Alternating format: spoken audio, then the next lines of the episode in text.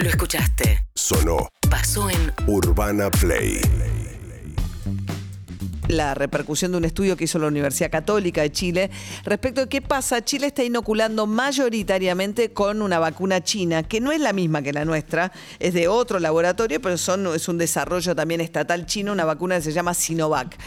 Y la versión era que eh, habían establecido que si dan solamente la primera dosis, el nivel de inmunidad que te da la Sinovac es de apenas el 3%. Entonces, a mí me llegaron muchos amigos, compañeros que me decían, che, a mis viejos le están dando la vacuna acá, que es la Sinopharm, no la Sinovac, que es la China, qué grado de inmunidad tienen al principio. A ver, Marco Antonio Núñez Lozano es médico, es doctor en salud pública de una prestigiosísima universidad norteamericana, John Hopkins, fue presidente de la Cámara de Diputados en Chile, tipo Sergio Massa, pero ya no, eh, y está en Chile. ¿Qué tal, Marco Antonio? Muchísimas gracias por atendernos. Muy buenos días también con temperaturas similares a las que tú contabas, María, aquí en Santiago de Chile, al otro lado de la cordillera. bueno, Marco, eh, eh, la noticia en este caso, digamos, a veces Chile funciona como ejemplo, ustedes tienen más del 40% de la población vacunada, nosotros vamos mucho más rezagados, pero hay mucho ojo puesto en lo que pasa en Chile en este momento en la Argentina. ¿Qué, qué, qué, qué dijo este estudio de la Universidad Católica Chilena? Sí, es cierto, está el mundo científico observando con atención lo que pasa en Chile, porque em, por las características de las vacunas y, la cantidad de personas que ya tienen una dosis o las dos dosis equivalentes de eh, Sinovac, de la vacuna fabricada en uno de los laboratorios de China, está empezando a demostrar en muchos estudios, además de la Universidad Católica en otros, que eh, la eficacia, es decir, la capacidad que tiene la vacuna para evitar el desarrollo de la enfermedad, eh, con una dosis bastante baja. Es, eh, son números realmente que mm, contrastan con las expectativas que se tenían con los estudios de laboratorio.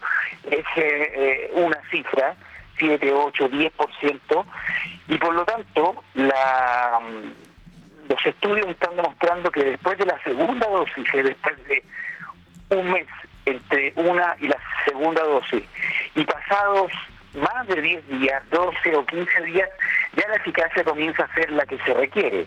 Eh, 100% en los casos graves que requieren unidad de cuidado intensivo, hospitalización y produce la muerte, y se va reduciendo evidentemente en los casos que son moderados o los que son leves, que ahí sube el, 50, el 60%. Eh, es importante porque se van eh, determinando eficacias en la población y claro, la capacidad que vamos a tener en el largo plazo ya de generar lo que se ha denominado malamente inmunidad de rebaño o inmunidad de grupo. Y se confunde, y esto es muy importante, eh, la eficacia de la vacuna, una dosis en Chile más de 7 millones de personas y dos dosis ya más de 4 millones 200 mil, eh, se confunde con la contagiosidad o la cantidad de casos que estamos teniendo, que evidentemente está relacionado a eh, que en los últimos meses, particularmente del verano, se relajaron las medidas, existió, y quiero decirlo con claridad, cierto nivel de triunfalismo, es decir, acá hay muchas dosis, por lo tanto ya esto el tema se superó y no es así, seguimos en cuarentena en toda la región metropolitana, sobre 14% de positividad en el total de test PCR que se están realizando y por lo tanto seguimos en una situación crítica a la espera que en el largo plazo no solo Sinovac sino también la de Pfizer, AstraZeneca y CanSino que van a llegar al país puedan lograr el efecto buscado. Claro, el tema acá, estamos charlando con Marco Antonio Núñez Lozano, que es médico eh, en Chile eh, y además fue presidente de la Cámara de Diputados, a partir de la incertidumbre que generó esta noticia que llegaba desde Chile, que, insisto, acá se ha planteado mucho como un ejemplo respecto de la, velocidad a la cual está vacunando Chile, pero como acá se tomó, Marco Antonio, la decisión de dar una sola dosis en el caso de la vacuna china, que no es la Sinovac, es la Sinopharm la que estamos eh, recibiendo acá en Argentina, Y diferir la segunda dosis si la, el efecto de la inmunidad que genera la primera dosis es tan bajo. Eh, pone en cuestión toda la estrategia del gobierno, digamos, de diferir la segunda dosis, porque eh, no hay estudios respecto de qué pasa con la Sinopharm, que es la que estamos usando nosotros, difiriendo la segunda dosis. De ahí la preocupación acá en Argentina. exactamente, evidentemente, si bien son vacunas distintas, eh, su mecanismo de acción es muy semejante, y por lo tanto, eh, si ustedes preguntan con la experiencia chilena, diferir la segunda dosis dada la bajísima efectividad de la primera, los pocos días de, haber sido inoculada, eh, para nada es recomendable. Eh, estos estudios se han estado replicando en otros eh, países, Israel por ejemplo, Brasil que realizó estudios de Coronavac, que es la vacuna Sinovac que masivamente se, implementa, se usa acá en Chile, y confirman estos resultados. Eh, es bien importante que, se, que se conozca esta, esta realidad porque hay medidas que se, se toman vinculadas a estudios a veces que no son em, definitivos y que pueden estar eh, alargando el periodo de contagiosidad de los ciudadanos de nuestros países. Yo reitero, mm, si la pregunta es es recomendable con este tipo de vacunas diferir más allá de un mes la segunda dosis para nada porque la efectividad es muy baja y, y por lo tanto vamos a, a tener problemas respecto del número de casos que se está presentando. Distinto es el tema de la Sputnik, ¿no? Acá están dando también AstraZeneca y Sputnik, de la mayoritariamente, digamos, la que más se usa en Argentina es la Sputnik. Eh, lo que pasa que Sinopharm hay una cantidad importante, más de un millón y pico de, vacunas Sinopharm, eh, pero la Sputnik se supone que en una sola dosis tiene un grado de eficacia bastante más alta que las chinas. Sí, probablemente esos son los estudios que hasta ahora hemos conocido. Y, María, hay algo que, que yo creo que hay que evitar, que son esas comparaciones entre países respecto del el avance de la vacunación y su efectividad. Los estudios todavía no son concluyentes. En general, todas las vacunas que se están administrando en el mundo tienen una efectividad en los casos graves alta, que es lo relevante, varía en eh, la contagiosidad de casos leves, pero mm, hay que decirlo, hace ya algunos meses atrás se produjo un impasse entre, entre ambos gobiernos de Chile y Argentina respecto a algunas comparaciones que realizó el, el presidente Fernández. Posteriormente acá también han existido momentos de triunfalismo y que se hacen comparaciones. Conocimos del ministro Cafiero, me parece, sí. El jefe de em, gabinete dijo que habían recibido nada más que 30.000 vacunas Pfizer, tratando de explicar por qué Argentina quedó afuera de la, de la compra de Pfizer, porque el principal estudio de Pfizer se hizo acá en Argentina, a cargo del doctor Pollack. Entonces uno de los cuestionamientos principales de la oposición es, fíjate, Chile sí tuvo acceso a la Pfizer y dio una información falsa y muy desactualizada cuando eh, porque Chile ya recibió más de un millón de dosis de Pfizer, correcto, ¿no? Claro, más de un millón y medio. Y, y vienen eh, otro millón en, en camino. Por lo tanto, ese, ese tipo de, afirmaciones no tienen ningún sentido respecto de eh, hacer comparaciones para demostrar que un país está superando este gravísimo problema de salud pública y otros no. La situación sigue siendo crítica acá en Chile. La diferencia fundamental es eh, por razones de capacidad de negociación, creo yo, y de, y de distribución en la red de atención primaria que en Chile es robusta, que las vacunas ha hecho la diferencia de cobertura, pero finalmente eso no significa mucho. Si la primera dosis tiene muy baja efectividad y después de, de 12, 15 días de la segunda, estamos hablando más de un mes y medio desde la aplicación de la primera, comienzan a observarse niveles de protección que son relevantes y que finalmente es lo más importante. Claro, claro. Así que bueno, una señal de alerta, de alerta, eh, en este caso sí eh, eh, vale la pena la comparación, digamos. Lo que pasa que es la Sinovac, acá la, es otra, pero con el mismo mecanismo, digamos. La China que se usa acá, en principio actúa de la misma, de una manera similar a la Coronavac que usan en Chile. Exactamente, virus atenuado y que discrepa, se diferencia de la tecnología de ARN mensajero, que es la que utiliza Pfizer y otras también. Eh, y va, bueno, vamos aprendiendo eh, en el camino. Finalmente, el estudio fase 3 más grande que uno puede realizar probablemente en el mundo de Coronavac, que es la vacuna Sinovac, es nuestra población, somos los, chilenos. Yo mismo recibí eh, dosis de esa vacuna cuando me tocó por mi tramo etario ya hace días atrás, y claro, uno se pregunta, eh, ya en cuatro, tres, cuatro meses más vamos a tener números de efectividad que van a ser más concluyentes en nuestro país acá en Chile. Marco Antonio Núñez Lozano, médico, doctor en salud pública de la Universidad John Hopkins, expresidente de la Cámara de Diputados en Chile. Muchísimas gracias, Marco, por este, por habernos atendido esta mañana. ¿eh? Gracias, María. De acá en más. Pablo Abeluto fue ministro de Cultura de Mauricio Macri, secretario al final. Colaboró con el expresidente en la redacción de su último libro, Primer Tiempo, y ayer tuiteó, el señor presidente nos acusa de imbéciles, profundos o de ser malas personas a quienes disentimos y no le creemos. Nos gobierna un hombre pobre, un pobre hombre, sin poder, sin autoridad, sin ideas, sin educación, sin valores y sin principios. Eh, Pablo Abeluto está en línea. Buen día, Pablo, ¿qué tal? Hola María, ¿cómo estás? Tanto tiempo. ¿Tanto tiempo? ¿Todo bien?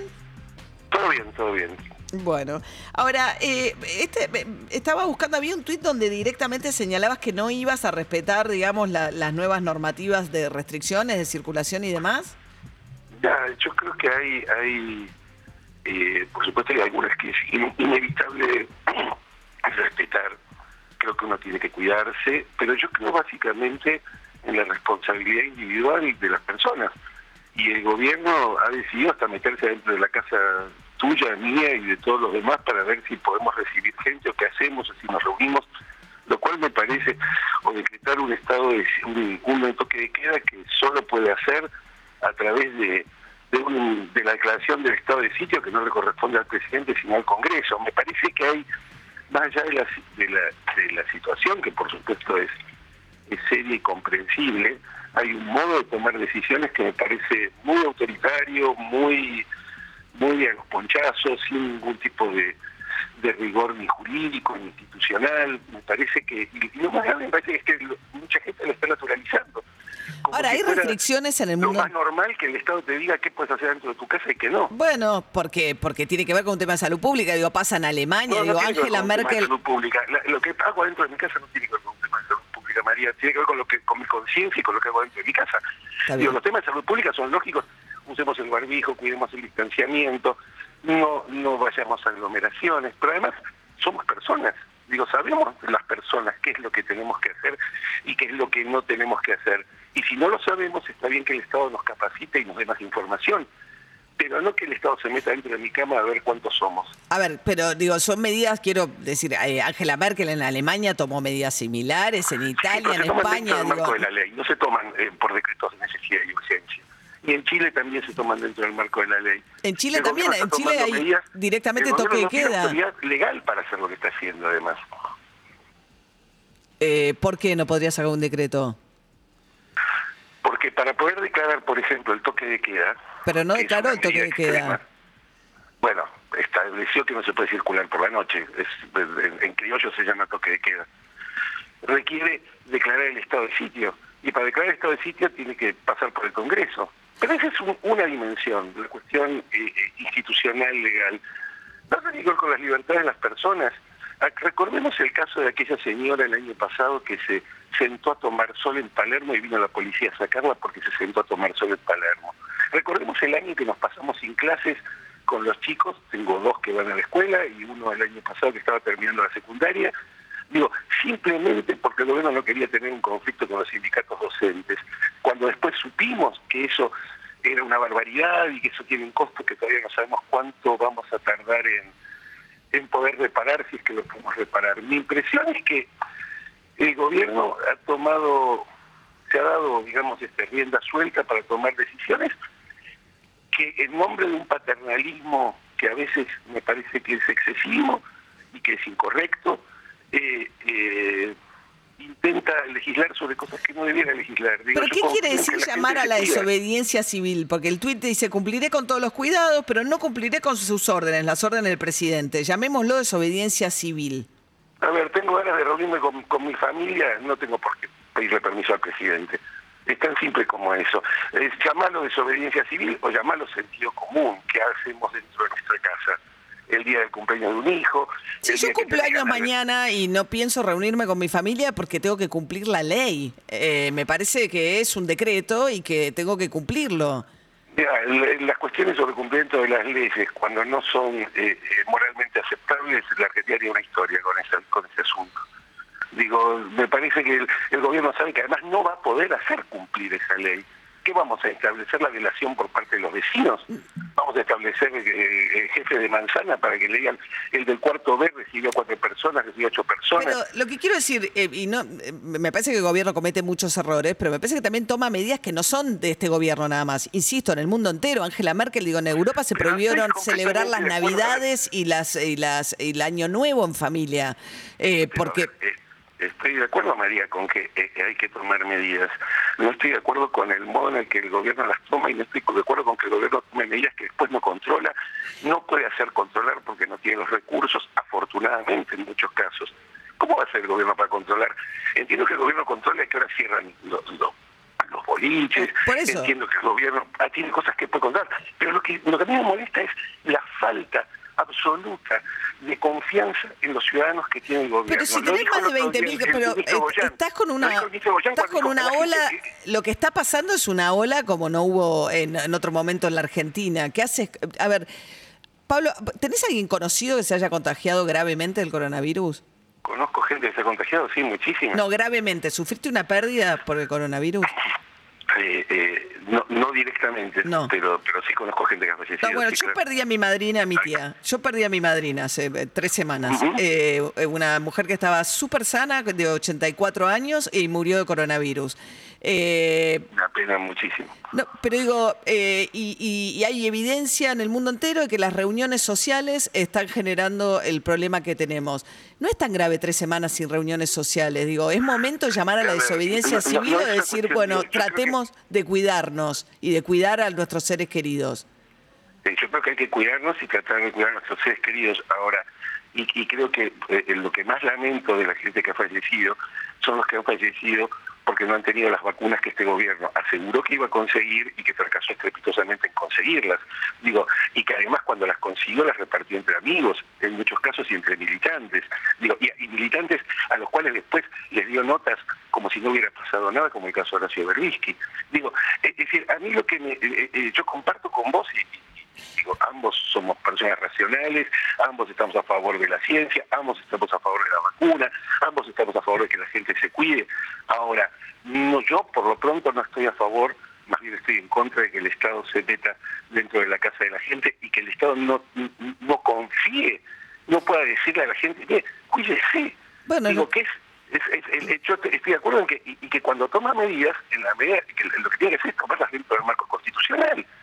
Es decir, y no que como ayer estuvimos hasta la tarde esperando a ver qué decía el decreto que claramente se estaba escribiendo. Pero después escuché a Larreta y a Fernán Quirós argumentar fuertemente a favor de la medida, y sobre todo a Quirós, de las restricciones de reuniones sociales en casas particulares. Después salió en Pose en San Isidro, eh, Garro en La Plata. Digo, los que gobiernan tienen un problema, tienen las terapias intensivas saturadas y decían, tengo que tomar una decisión. Digo, discutir ahora sí. Yo no comparto que, A ver, yo no estoy negando ni la gravedad. Pero llamar a la desobediencia civil es fuerte, porque es tipo, no te voy a hacer caso porque no te creo, voy a hacer lo que me. A ver, es una ironía, estoy diciendo desobediencia civil o sentido común. Digo, eh, eh, el, el, la, la, percepción que tengo es que el gobierno intenta reglamentar la vida de las personas a un nivel abusivo y autoritario que podría resolver diciéndole a la gente, no se reúna. Porque al final no va a poder controlar lo que pasa en todos los No, por departamentos suerte no lo puede controlar. de todo el país. No, por suerte no lo puede controlar. Es cierto, el consenso entonces, social es ¿cuál clave es para que esto funcione. ¿Cuál es la necesidad de establecer una prohibición taxativa sobre lo que después no va a poder cumplir cuando al mismo tiempo pasan cosas espantosas como las que vimos ayer en la manifestación en el 9 de julio, de gente que incluso está a favor del gobierno en muchos otros aspectos? Entonces, me parece que... Bueno, bueno, hubo también otras manifestaciones de la oposición cuando todavía había cuarentena, está bien. Lo que digo es decir, como digo, yo voy a hacer un cumpleaños, no me Bueno, importa, de me parece que es... A, a ver, espera, espera, porque si vamos muy rápido y no, no, no, Sí. no- y pasa- pasamos de un tema al otro sin resolverlo. Yo fui a una de esas manifestaciones y me cuidé y estuve lejos de, la- a los dos metros, de lo más lejos posible de la gente que estaba en esas manifestaciones, porque creo que tenemos que encontrar una manera de poder conciliar las manifestaciones ciudadanas con las restricciones, del mismo modo que estamos buscando maneras para conciliar poder ir al teatro con las restricciones, de la misma manera que estamos buscando el, el modo de que los chicos puedan ir a la escuela, manteniendo los cuidados y las restricciones. Digo, mira, el, el- el- uno de, de- de- mis chicos va a, a jardín público y, y lo que y, y, por supuesto cuando se enfermó uno de los chicos se cerró la burbuja Digo, hemos encontrado maneras para resolver las cuestiones sin este exceso reglamentarista de decirte qué podés, qué no podés, cuándo podés, digo, que confíen en las personas. Las Bueno, personas- ojalá difieran Tenemos tres semanas en un cumpleaños que van a festejar, Pablo, porque es lo que nos pide hasta el 30 de abril. De acá en más, con María O'Donnell. El tema del transporte público y el cumplimiento de la prohibición de circular va a estar en manos, entre otros, de las Fuerzas de Seguridad de la Nación. Sabina Frederick es la ministra de Seguridad. Buen día, Sabina, ¿qué tal?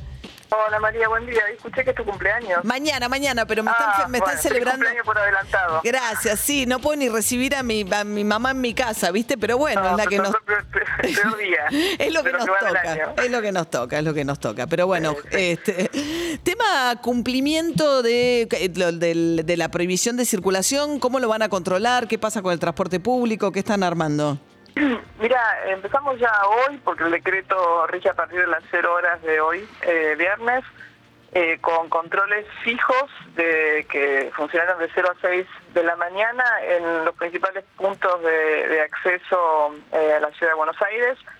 Esto es eh, en la zona de, de la autopista Buenos Aires-La Plata, a la altura más o menos de Oxud, después Puente La Noria, Puente Purredón, autopista Richieri, eh, el peaje de Ituzaingó de la autopista mm, del oeste y ruta 8 y 9 Panamericana.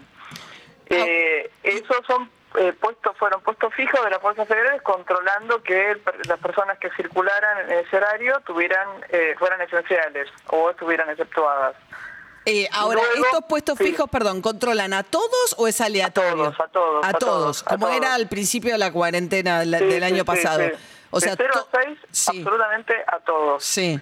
a todos los que transitan. Por ahí que se cerraron, en el caso de la autopista, se cierran eh, algunos eh, carriles para, bueno, hacer viable el control, ¿no? Y luego eh, tenemos también control de todos los, pasajeros, en el caso del, de los ferrocarril, de toda la línea tranviaria de- del, del AMBA, que controla la Policía Federal y con algo de personal de Gendarmería y Prefectura. eh, ahí eh, controlamos todo el día, o sea, todo el horario de funcionamiento de los trenes, que en general va de 4 y media a 5 de la mañana a 10, 11, 12 de la noche, según el ramal. Ahí ustedes lo que controlan es que es- la persona tenga la aplicación, eh, el permiso para circular, para estar dentro de los- del transporte público. se- que Exacto, sean se, ese- se- se estaba con- se está controlando, nosotros eso lo tenemos que ir a- eh, afinando para no generar eh, aglomeración de personas, que es justamente lo que hay que evitar. Sí, nos acaban de Eh, mandar una foto del Sarmiento en este momento, Estación Castelar, está lleno de gente. El- Sí, sí, sí, sí, sí, por eso, digamos, eso tenemos, eso, eso lo vamos a ir afinando durante el día para, bueno, que la gente espere, pero no se eh, aglomere, ¿no? Eh, pero y ustedes nosotros, controlan- nosotros controlamos el certificado y también hay controles con la empresa que controla el pasaje. ¿No? Porque en algunos hay que reservar asientos. O sea, la empresa controla que tengan la aplicación Reserva tu tren, la, reserva eh, previa que exigen. Y la Fuerza de Seguridad lo que controlan es que tengan un permiso. Certificado. Ese certificado. Ese certificado habilitante para la circulación de las personas que son esenciales y están habilitadas a, circular en transporte público. Y luego eh, vamos a hacer eh, también controles aleatorios en esos accesos que te nombré eh, eh, de eh, el transporte público de pasajeros que transita por, por esos accesos, Puente Porredón, Puente, eh, Puente La Noria, autopista, acceso este, eso ahí va a haber controles aleatorios durante el día porque solo pueden circular los esenciales. ¿Y en los colectivos? Sí, en los colectivos que transitan por esos puntos. en los que estamos nosotros. O sea, lo que están tratando es de cortar el flujo con Urbano Capital, básicamente. Sí, eh, Porque sí. y sobre todo, sobre todo la aglomeración del transporte público, o sea, que se respete la cantidad de personas paradas, que no se venía respetando, y tratar de que haya ahí, bueno, medidas de seguridad eh, para evitar contagios dentro del transporte público. Ahora, ¿qué pasa? Hay una, ustedes van a la fuerza de seguridad, suben a un tren, suben a un colectivo y ven que esa persona no está habilitada. ¿Cómo sigue la situación? ¿La multan, la bajan? Sí, eh, digamos, la persona hay que hacerla cesar en su, en su actitud para que, bueno, eh, esté más cuidada, ¿no? Básicamente, el objetivo es ese, no es penalizar solamente, o penalizar, sino eh, cuidar, ¿no? A, los ciudadanos. Eh, Pero bajate el hemos tomado, y hemos tomado contacto con los juzgados que intervienen en esas jurisdicciones para eh, establecer cuál es el criterio que van a, van a aplicar en estos casos y eh, en principio, bueno, la fuerza de seguridad tiene que ocuparse de que la persona vuelva a su casa eh, si no tiene el permiso. Se le labra un acta y se la compromete a no reincidir en su actitud. En caso de que reincida, ahí, bueno, empiezan a escalar, ¿no? Las, las medidas de extorsión. Puede, puede inclusive ser, en el caso de alguien que transita en un vehículo, el secuestro de su vehículo, en el caso de una persona que, transita en transporte público, ahí verá el juzgado qué hace, ¿no? Porque no le puede secuestrar nada pero sí puede aplicar una multa o eh, tomar algún otro tipo de medida que puede ser inclusive hasta parecido a una probation, ¿no? Eh, eso se va a ir viendo con el correr de los días. Nosotros ahí no tomamos... Pero van a arrancar con un acta, que es como un llamado de atención, digamos. Siempre es un acta donde la persona se compromete a no reincidir en esa actitud en cumplimiento de un decreto. Bien. Ahora, este tema, bueno, la fuerza, me, parece que es más para la policía de la Ciudad de Buenos Aires, pero el tema de las reuniones en eh, casas particulares, sin una orden de allanamiento, o sea, yo veo que mi vecino está haciendo una fiesta, llamo al 911 y denuncio. Sin una orden de allanamiento no pueden entrar a las casas particulares. Eh, no, pero bueno, sí, sí pueden, por supuesto, tocar, tocar el timbre, eh, pedir ingresar. Ha habido, en, en estas últimas semanas ha habido situaciones en las que la Fuerza de Seguridad Provincial ha terminado secuestrando los equipos de sonido en la fiesta clandestina, por ejemplo. Así que hay hay algún tipo de poder no para para hacer cesar eh, una bueno una, una medida que una actitud digamos que tiene mm. eh, efectos negativos sobre, sobre el resto. ¿Ya están, sí. ¿Ya están vacunadas la fuerza de seguridad? no todavía. Nosotros llevamos aproximadamente unos 14.000 efectivos de las fuerzas federales vacunados. Son más de 90.000. Así que mm. vamos lentamente. No dejamos de vacunar ningún día. Eh, tenemos más dificultades en las provincias, tenemos capacidad de vacunar a todo el personal que reside o presta servicio en el área metropolitana de Buenos Aires, hay tres centros de vacunación, de Gendarmería, Prefectura y Policía Federal, uno por cada, y pese a cuatro centros, perdón. Eh, vamos bastante rápido en el área metropolitana de Buenos Aires, no mm. tanto en las provincias, estamos ahí ajustando también el mecanismo porque la responsabilidad de, las vacuna, de la vacunación en las provincias es de los referentes del plan de, del, programa anual de vacunación de cada provincia. Así eh, que y, por último, estamos hablando con Sabina Frederick, la ministra de Seguridad de la Nación. Ayer hubo una manifestación enorme, 15.000 personas, se, estimaba, eh, no sé qué cálculo hicieron ustedes, de organizaciones sociales que marcharon en el centro de la ciudad, fue bastante caótico. Hubo un corte el otro día que duró casi 24 horas del Puente Porredón, también de una protesta de organizaciones sociales. Eh, ¿Tomaron alguna decisión distinta? Porque en algún momento cuando había cortes buscaban despejar y por lo menos el puente Porredón. Hemos visto en algún momento también la llegada de Sergio Berni. Esta vez no, no, no se vio a la Fuerza de Seguridad movilizarse. ayer nosotros desactivamos el corte de Panamericana, eh, que, fue alrededor de las 11, 12 eh, de la mañana, que duró hasta las 2. Conseguimos digamos, que despejaran un carril y finalmente lo levantaron creo que a la una aproximadamente, porque ahí es jurisdicción nuestra, ¿no? Panamericana.